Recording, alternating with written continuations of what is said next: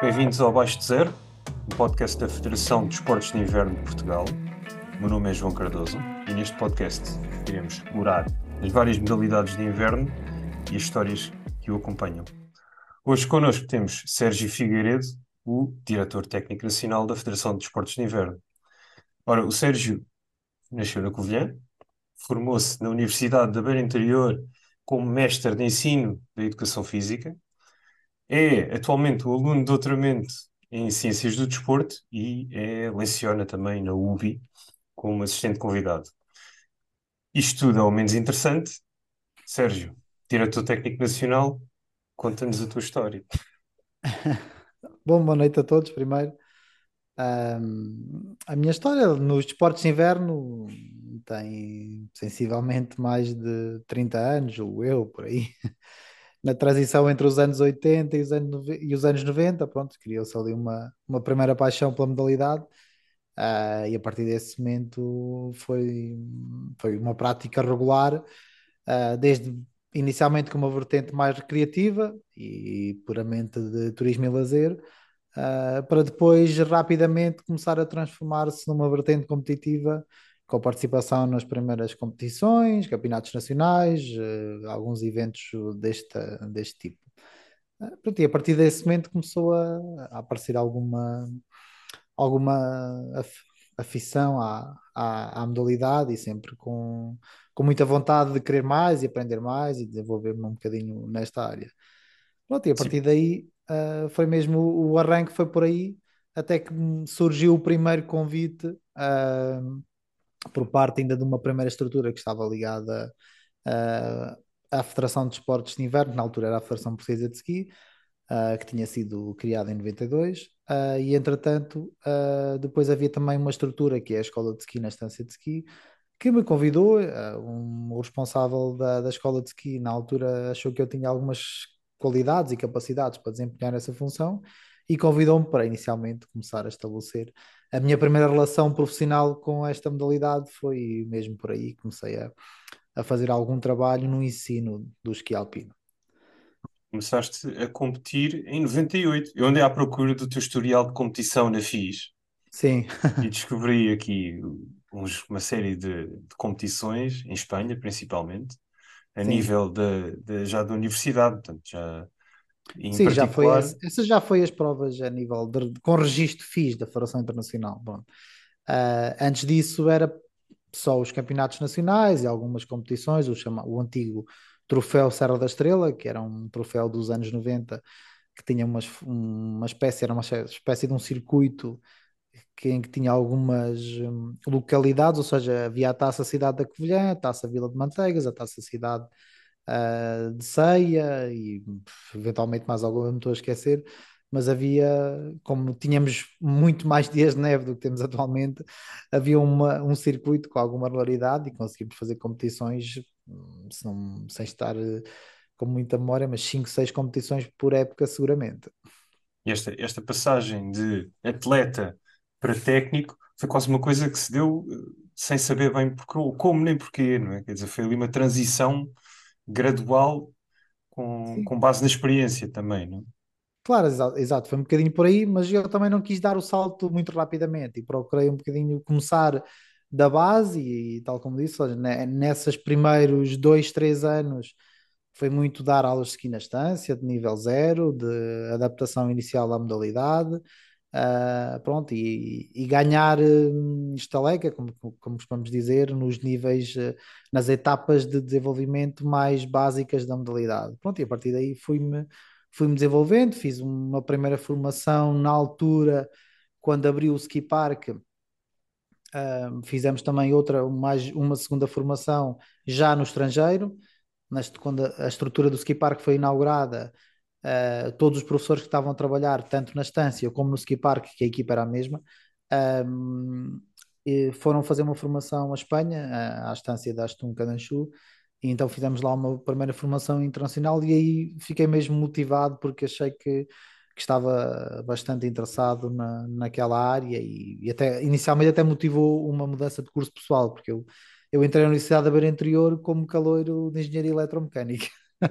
e entretanto foi neste ano em que aconteceu isto tudo e rapidamente uh, decidi que a engenharia e as matemáticas não eram a minha, não eram, não eram a, minha praia e então rapidamente alterei o curso, uh, a, minha, a minha matrícula e fiz uma mudança de curso para Ciências do Desporto, pronto, e aí em paralelo com a licenciatura fiz também alguma formação de base na área dos desportos de inverno. E pelos vistos ficou essa paixão pela universidade porque é, é um bocadinho aquela conversa do, do aluno que entra e nunca mais sai. Sim, e continua. Sim, foi um bocadinho por aí, porque depois, entretanto, terminei a licenciatura. Quando terminei a licenciatura, a minha prioridade foi logo fazer uma formação, a formação certificado oficial dos treinadores em Espanha. E então fiz nessa altura, entre 2005, 2006, 2007, esses três anos, um, fiz toda a formação em Espanha. Uh, e pronto, e aí foi quando pronto, cresci mais com, na minha aprendizagem e no conhecimento da modalidade. Pronto. E na altura já assumi também algumas funções um, que eu tinha dentro da, da estrutura da Escola de Ski da Serra da Estrela.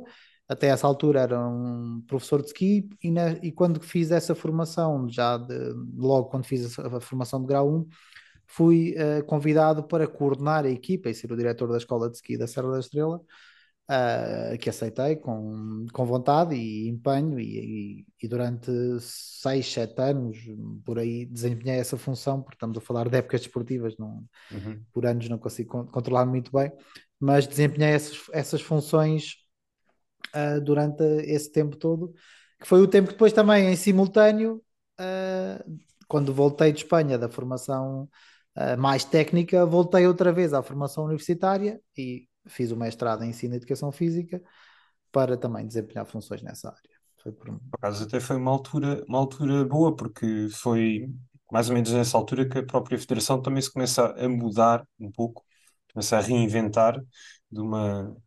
Foi no final dos anos 2010, não é?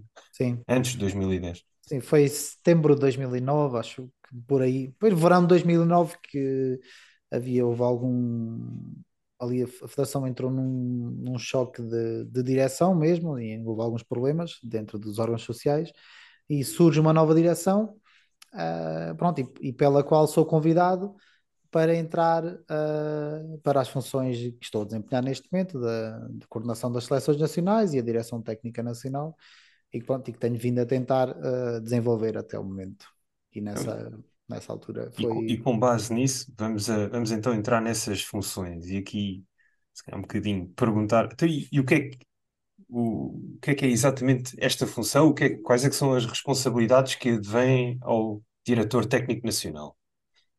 As responsabilidades são um bocadinho variadas, ou seja, desde organizar as seleções nacionais, Uh, prever uh, primeiros períodos de preparação pré-competitiva, competitiva, dentro da competitiva pre prever também quais é são as competições importantes onde, onde devemos estar e onde poderemos ter algum resultado hum, que seja um, provável que possamos ter um, uma boa classificação.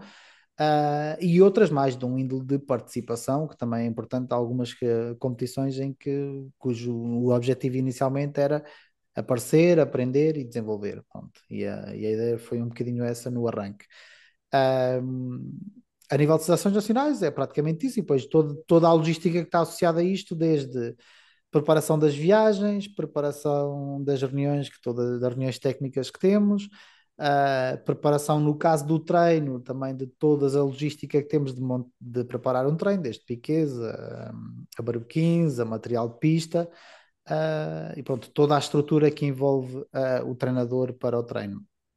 Um, quer seja comigo diretamente, quer seja com alguns treinadores que eventualmente também podem colaborar com a Federação e que também fazem outras competições, outros estágios, com o crescimento que a Federação foi, foi tendo ao longo deste tempo, já há algumas seleções que neste momento já não saem, ou seja, já não é preciso o sério estar em todas, já houve alguns treinadores que já colaboraram uh, porque já não conseguimos estar em dois sítios ao mesmo tempo e não somos propriamente omnipresentes. E então uh, a ideia é um bocadinho tentar organizar tudo para que as coisas corram bem, tanto nas estruturas onde eu estou, como nas outras que, que possam ser uh, trabalhadas neste, neste tempo. Depois há também algumas, algum trabalho que é desenvolvido aqui a nível de preparação, também a nível de equipamentos, de, de, estruturarmos um bocadinho a equipa a nível de, de ter equipamentos que permitam a, a, a prática em segurança e em, e em situações que que eu, que eu tenha que rever também o material, ou seja, o, tanto o equipamento próprio do atleta a nível de, de, roupa técnica, como também o equipamento do atleta a nível de material de esqui, ou seja, botas, esquis, bastões, uh, garantir que todos eles estejam dentro das normas que são estabelecidas pela, Federação Internacional e que depois na prática este material também esteja em condições de prática, de modo a que os atletas tenham o melhor desempenho possível com o material uh, que têm. Isto mais a nível de seleções nacionais. A nível de, da direção técnica, é um bocadinho mais coordenar este trabalho das seleções nacionais uh, numa visão mais internacional com o trabalho interno. E o trabalho interno passa um bocadinho por promover algum desenvolvimento aos clubes, desde seja a formação de treinadores, uh, como, como alguns projetos ligados à formação, aos escalões de formação, que possam aumentar um bocadinho a nossa base e a nossa escolha, uh, que nas nossas modalidades de esportes de inverno é sempre um bocadinho restrita e curta, porque os clubes têm, uh, não têm um, um, um, número de atletas muito alargado, uh, mas a ideia é um bocadinho essa, é dar condições aos clubes para que eles possam alargar o seu trabalho e a partir daí conseguir crescer. crescer e ter uma base maior. Pronto, e isso é feito através, quer seja pela formação de treinadores, quer seja por dar mais condições aos clubes, uh, é um bocadinho por aí que é, que é feito este trabalho. E isto leva-me à, à, minha próxima pergunta, que é quantos, uh, quantas equipas temos, quantas seleções nacionais temos, que seleções nacionais temos, ou seja, de que não é modalidades, porque obviamente estamos aqui a falar de esqui, mas de que variantes dessas modalidades? E em, de forma geral, quantos atletas é que nós temos em Portugal atualmente a praticar uh, as várias variantes do ski? É assim, nós nas, na, seja, a modalidade é uma, que é o esqui alpino, e depois temos disciplinas. Dentro das disciplinas temos logo dois grandes grupos, que são as disciplinas técnicas, que é o slalom e o gigante, e as disciplinas de velocidade, que são o Super G e o Downhill, tá? que são nomes mais ingleses, não temos uma tradução para português. Um, mas, ou seja, estas duas são dois, logo dois grandes grupos que em Portugal temos mais tradição para treinar as disciplinas técnicas, pelas nossas raízes de, até da própria Serra da Estrela, que não temos condições para treinar muita extensão nem muita velocidade, uh, e então estamos muito virados para o slalom, para o slalom gigante, e nos escalões de formação tentamos ainda, em, alguns, em algumas competições, ir um bocadinho ao Super G, uh, para ver se temos, podemos ter algum potencial aqui. E basicamente é essa a, a divisão. Depois temos os próprios ah, escalões de formação. Ou seja, temos aqui dois, dois escalões que são dos mais pequeninos, que é o sub-10 e o sub-12, masculino e feminino, em que tentamos, uh, uh, numa primeira parte, apenas observar os atletas. Uh, já foram realizados dois ou três eventos com este objetivo, que é um Open Day em que o objetivo, o meu objetivo é apenas observar que atletas é que eu tenho, que são convidados os clubes que apresentem os seus atletas com estas idades, para nós percebermos que potencial é que temos para depois as primeiras competições internacionais que aparecem no escalão sub-14 e sub-16. E aí já há competições internacionais propriamente ditas. Existe um circuito internacional que é o FIS Children, um, que faz parte do, do Youth Development da, da Federação Internacional, um, em que são uma série de competições que têm um caráter parecido em, em, versão mini, né? para estes escalões, mas tem um caráter parecido com um campeonato do mundo entre países, uh, onde estão os melhores atletas que daqui a 10 anos estarão na taça do mundo. Pronto. E, e nós vamos uh, fazer algumas, temos uma regularidade anual em praticamente todas estas provas, de uh, ir um, a três troféus, essencialmente, ou seja, o troféu Borrufa em Andorra, que é no final de janeiro, o troféu Topolino, que agora não temos indo com tanta regularidade, mas que é em Itália, entre janeiro e, final de janeiro e início de fevereiro, e depois temos também outra prova no final da época, que é na primeira semana de abril, normalmente, que é o troféu um, Lascar em Val d'Isère, em França, que é também uma prova bastante reconhecida neste, neste circuito de Fischler. Pronto, e é aí que fazemos então, que tiramos as nossas medidas relativamente à, ao, ao critério internacional. Exato, e então, uh, pronto, nestes escalões de formação, basicamente é isto que, que é organizado, ou seja, tentamos organizar as equipas que permitam um, representar dignamente Portugal. Pronto. Houve aqui uma mudança de filosofia também nos últimos anos, que nestes primeiros anos um, nós levávamos quase todos os miúdos, há um, há um número máximo que nós podemos levar, uma cota, né? Uh, e tentávamos levar o máximo possível. Uh, neste momento já começamos a ter algum critério de, de que temos que ir com qualidade, ou seja, já não interessa ficar uh, no, nos últimos lugares e apenas participar, não. Nós já, já temos algum investimento, tanto do, dos, dos clubes, como dos pais, como dos próprios atletas e da própria federação, uh, em treino, que depois uh, já queremos resultados. Pronto, e, e, a partir daí estamos já a tentar fazer já uma verdadeira seleção uh, e perceber quem é que tem talento e quem é que não tem talento para poder seguir depois para as etapas seguintes do desenvolvimento do, do praticante. E, e estes, estes, jovens que são identificados depois acabam por ter que ir para fora para, para crescer, se calhar, não? Sim, depois há aqui um ponto-chave que é a mudança do sub-16 para o sub-18. Depois há mais duas categorias em júnior dentro da FIS, chamam os Under 18, que é os U18, e os, e os Under 21, que é os U21. Que uns que são considerados os chamados Júnior 1 e há depois o Júnior 2. Isto é um, é um intervalo grande, são 5 anos, ou seja, age group é, é grande, são desde que eles fazem ali 16, 17 anos até aos 21. Pronto, é muito tempo Uh, mas é uma altura-chave porque muda tudo.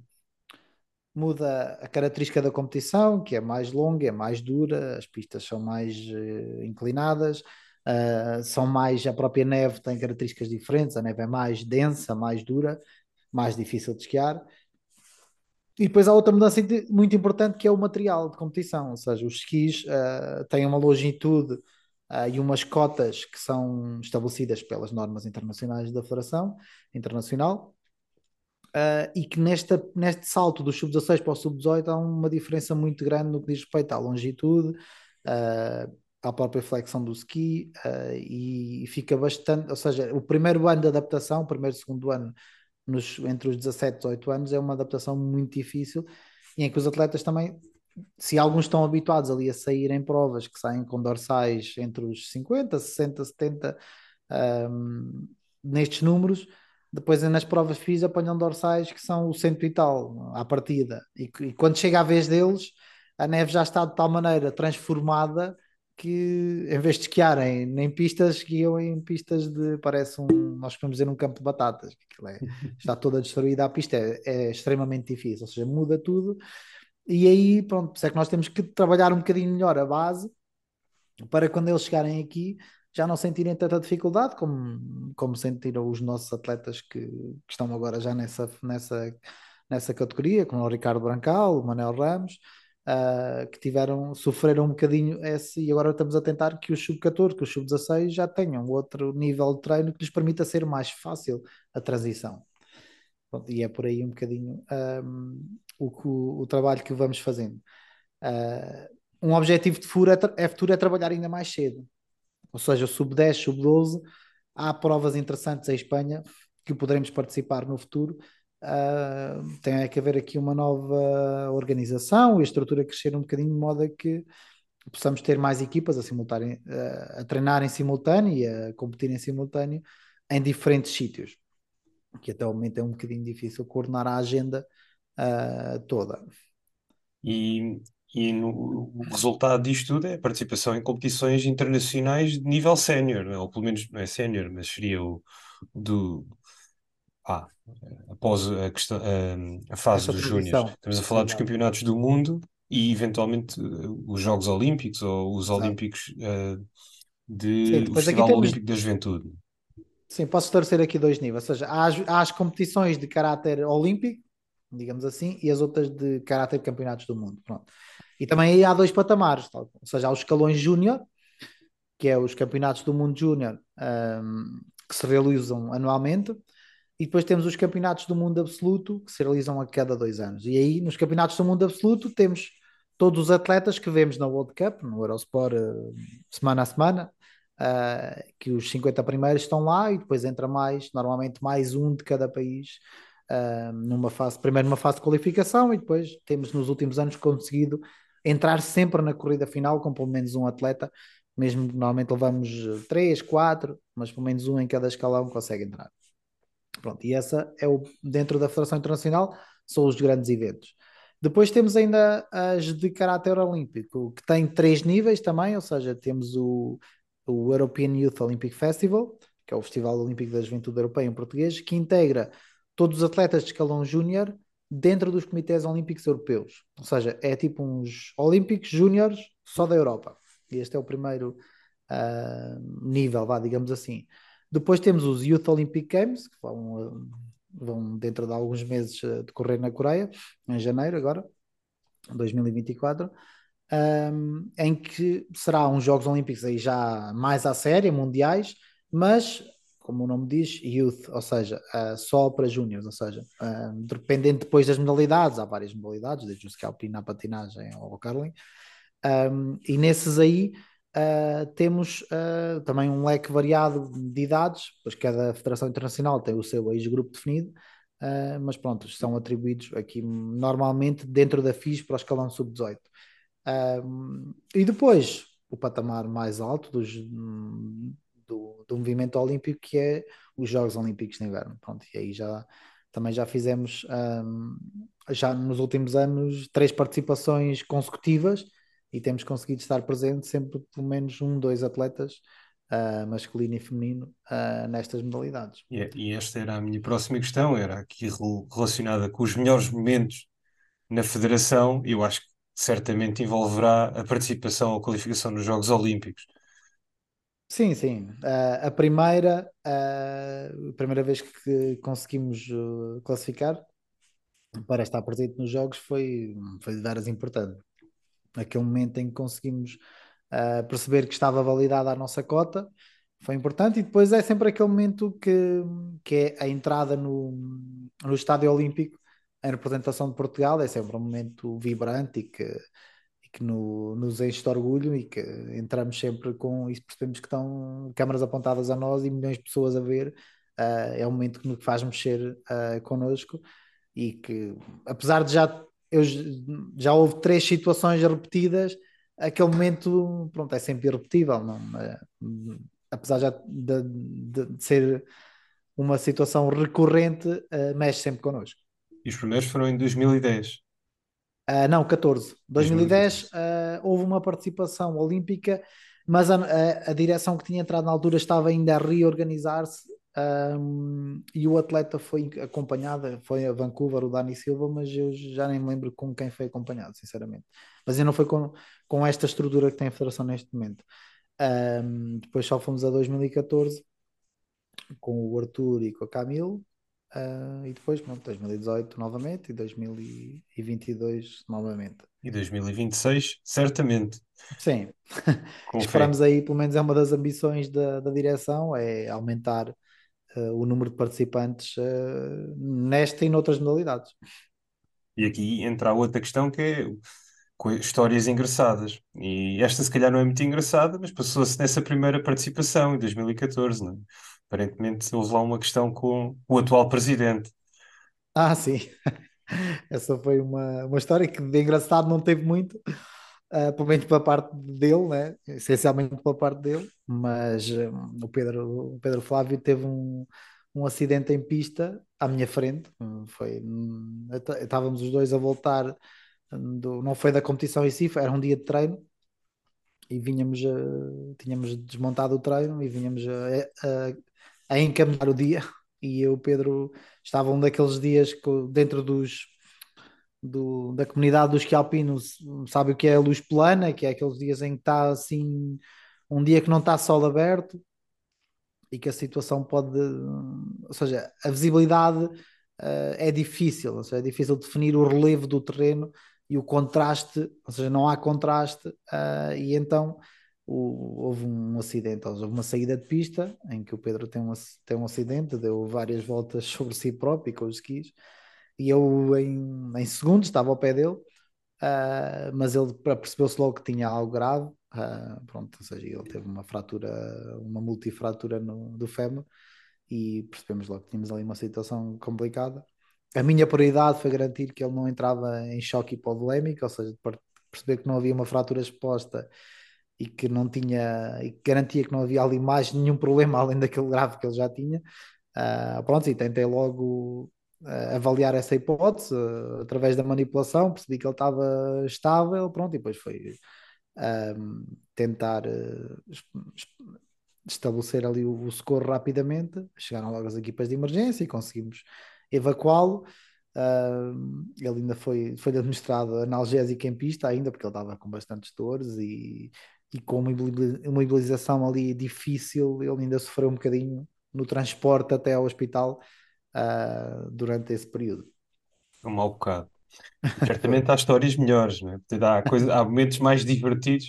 Nós rimos agora, o Pedro não vai achar piada nenhuma a isto, mas, mas é, é, uma, é uma daquelas histórias que ficam na história do, do desporto português, não é? Quer dizer, foi a primeira participação desta, desta era. desta era e acabam por ter, ter essa infelicidade. Mas, mas certamente há outras histórias engraçadas que são, são dignas de contar.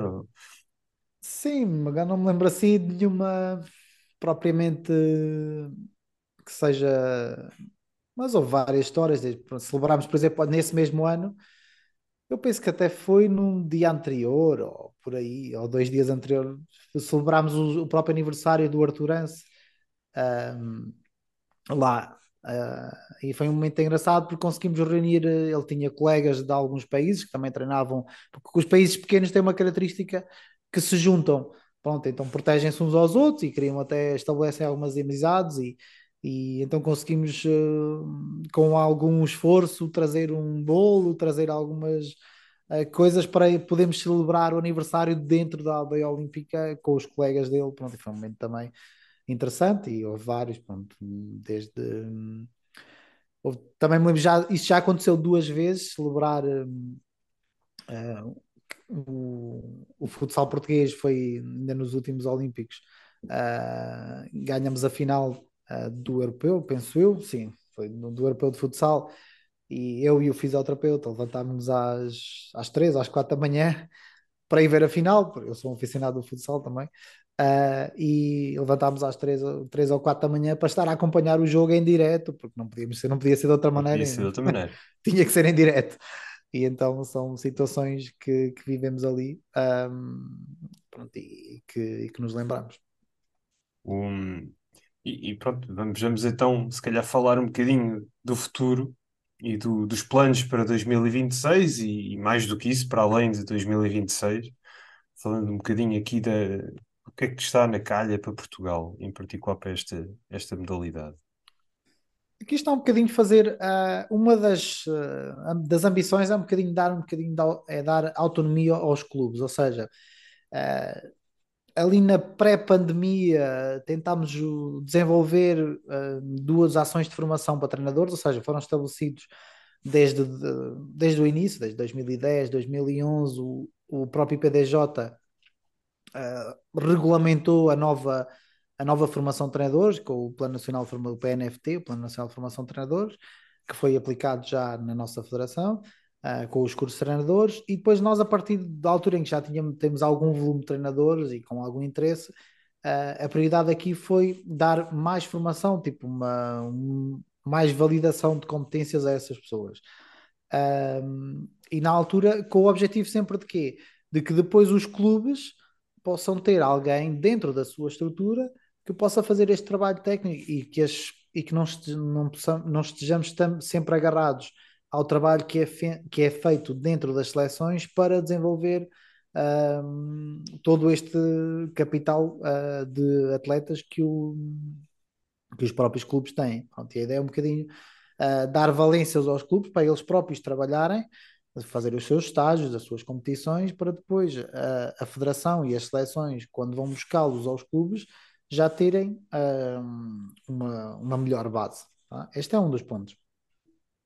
Outro seria uh, também alargar aqui um bocadinho, porque uh, alargar a base de, de, treinadores, ou seja, eu tendo uma maior, mais treinadores a trabalhar, eu consigo estar com o sub-18 na Áustria, enquanto outra equipa técnica está a trabalhar, por exemplo, em Espanha, no indoor em Madrid, com os escalões de sub-10, sub-12, uh, e fazer um trabalho, porque o inverno é pequeno, tal como nós sabemos, uh, e nós não conseguimos estar em todo lado uh, ao mesmo tempo. Então a ideia é que haver um, uma solução, essencialmente aquilo que temos que resolver é haver recursos humanos e recursos financeiros que permitam que esta estrutura exista na realidade. Pronto, aí é um bocadinho por aí. E esse é, é, é o problema comum, acho que a todas as modalidades, falta de recursos, mas tem que haver esse trabalho. Também, não só, e, é, e aí é verdade, não é só um trabalho de, a nível da federação, mas também dos clubes e, de, e do resto da comunidade. E um bocadinho o trabalho que estamos aqui a fazer é nesse sentido, dar visibilidade a estas modalidades que por vezes, obviamente toda a gente conhece, mas ninguém conhece a realidade nacional. Exato. É, é um bocadinho complicado, por vezes. E não sei, Sérgio, tens outros pontos que queiras abordar?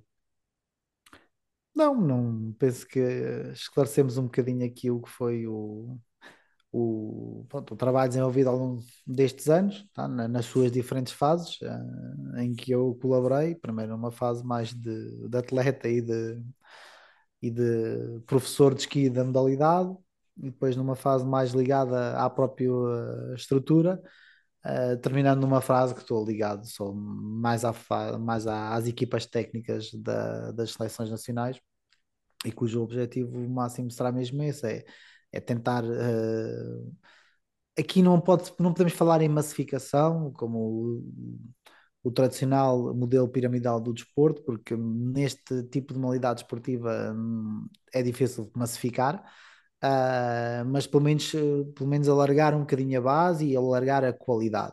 E a ideia da qualidade é que os nossos atletas, quando chegarem aos escalões sub-14, sub-16, já tenham feito dois ou três anos de treino sério uh, que lhes permita chegar e não, e não estarem a lutar pelos, pelos lugares do top 10 do fim, mas sim já termos como objetivo chegar ali ao meio da tabela, já conseguirmos aparecer no meio da tabela.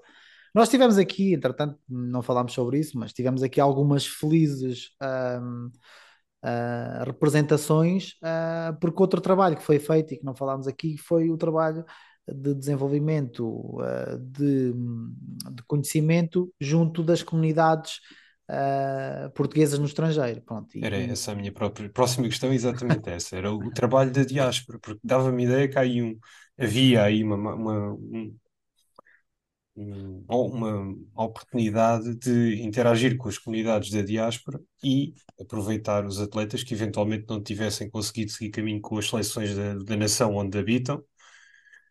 Mas deixe-te deixe de continuar Sim. essa conversa, Sérgio. Sim, é um bocadinho por aí. Ou seja, alguns uh, não seguiram esse caminho e foi por aí que começámos. Ou seja, uh, com o Arthur Anse uh, foi um desses exemplos. Ele já não tinha eh, espaço, na, ele ainda esteve integrado na seleção B da, da França, mas entretanto já não tinha espaço e tentou outra solução por, uh, por razões e motivos familiares que lhe, que o levaram a ter a nacionalidade portuguesa e depois houve uma aproximação até nós. E depois começámos a trabalhar um bocadinho antes. Uh, depois dessa primeira relação, começámos a ficar um bocadinho mais alertas para a comunidade portuguesa a residir no estrangeiro e fomos buscar, temos vários exemplos, desde, desde a Suíça, uh, na Suíça temos vários exemplos, desde São Moritz a, a Geneve, que tivemos atletas tanto num escalão mais jovem como depois mais júnior, sub-18, um, o André Bunhona e o, o, Almeida também, ou seja, tivemos várias uh, atletas que puderam representar Portugal, mas que tinham tido uma forte base de trabalho nas suas, eh, na sua base. Depois, por exemplo, na, na França tivemos a primeira uh, contacto com o Arthur Anse, mas tivemos também, uh, depois nos escalões de formação, uh, a Vanina, que foi uma, uma miúda que nós apanhámos logo nos escalões iniciais da formação e que nos trouxe, por exemplo, neste troféu Borrufa, que é um troféu internacional, trouxemos vários pódios durante dois ou três anos, uh, pódios e primeiro lugar e segundo lugar, vários uh, que trouxemos desta. E quando Portugal estava habituado a aparecer Portugal ali no top 10 do fim e depois aparece-nos no pódio, né? não, não passámos pelo meio, fomos direto ao pódio.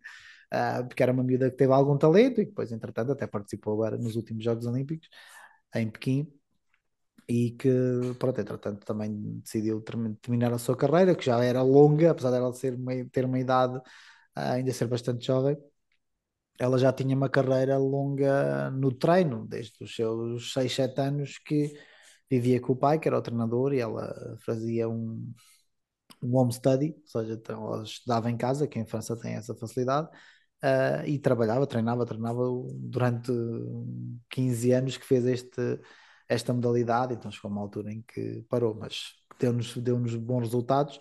Uh, neste, por exemplo, neste patamar de, de competição do sub-14, sub-16, que, que até nem foi a primeira, porque no escalão masculino, com o André Bunhona, que eu referi há bocado, uh, também já tínhamos tido medalhas de ouro, ou seja, dentro do, do, do troféu Barrufa, no escalão sub-14 também já tínhamos tido uh, bons resultados.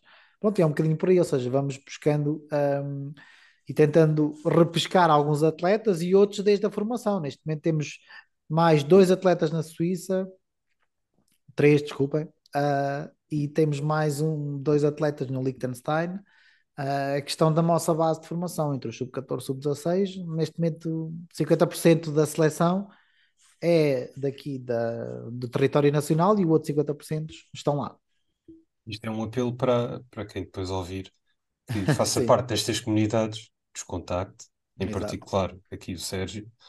Porque... Sim, o contacto é muito fácil e depois há algum, ou seja, é só um contacto com a federação via e-mail, numa primeira fase, tá?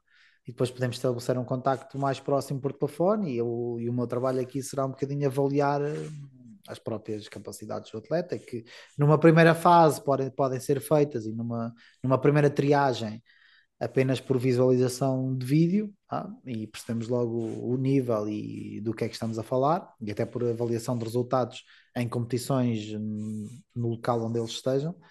Uh, e depois numa segunda fase podem integrar uma, um primeiro estágio, podem integrar uma, integrar uma competição internacional e a partir daí começamos uh, a desenvolver trabalho é o caminho das pedras. Neste caso, a descer, a descer por elas a abaixo. O, penso que a minha última questão é, é, relativa a este novo ciclo olímpico. Nós estamos a, a mais ou menos a meio a deste meio, ciclo sim. olímpico de 2026 e é perguntar um pouco qual é, quais é que são as perspectivas aqui para esta modalidade para, para, para, para os Jogos Olímpicos e para qualificações.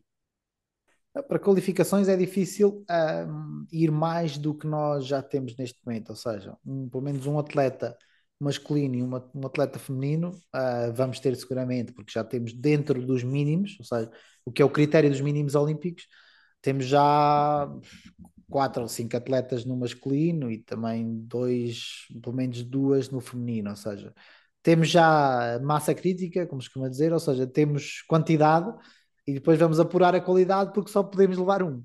Pronto, entretanto, o novo ciclo, ou seja, o, o ciclo de apuramento, o ciclo olímpico já está, são estes quatro anos, né? mas depois há uma fase de apuramento que começa em junho, tá? será de junho de 2024 até uh, sensivelmente à data dos Jogos Olímpicos uh, de Inverno. E esse período, de, que é mais ou menos um ano e meio, vai ser uh, um período de qualificação olímpica apesar nós sabemos que eles já estão dentro dos critérios, mas é dentro desse processo, depois vamos afinar uh, e apurar quem é que será o representante de Portugal nos, nos Jogos Olímpicos. Uh, aqui pode haver outra oportunidade, que era a nossa ambição, que era um dos nossos atletas uh, entrar no, num ranking superior da Federação Internacional que permita abrir uma segunda cota. Tá? Uh, mas pronto, ainda não temos bem claro como é que vão ser os critérios a partir de junho e a partir daí podemos então estabelecer essa ambição de haver uh, uma segunda pessoa dentro do, ou seja, irmos com mais um atleta no masculino e no feminino. E aí havia a oportunidade de ir em quatro, por exemplo. Mas dois, penso que dois estão, estão mais que garantidos, tá? E só falta é definir quem. Isso cabe-lhes a eles definir. Já, é. já, não, já, não, já nos foge das mãos. Mas pronto, quem nos estiver a ouvir pode, pode contar. 2026 a bandeira de Portugal há de lá estar. E, e, o Sérgio provavelmente vai, vai poder depois contar mais uma vez como é que ia entrar no Estádio Olímpico. Sim. É isso. Uh, Sérgio, não sei se temos mais algum tópico para cobrir, senão, de outra maneira, acho que terminamos. Não, Portanto, acho que não, não me lembro de mais nenhum. Com mais isto, terminamos. Foi o Baixo de Zero e contamos convosco, obviamente, para nos ouvirem no próximo episódio. Muito obrigado. Ok, obrigado, boa noite.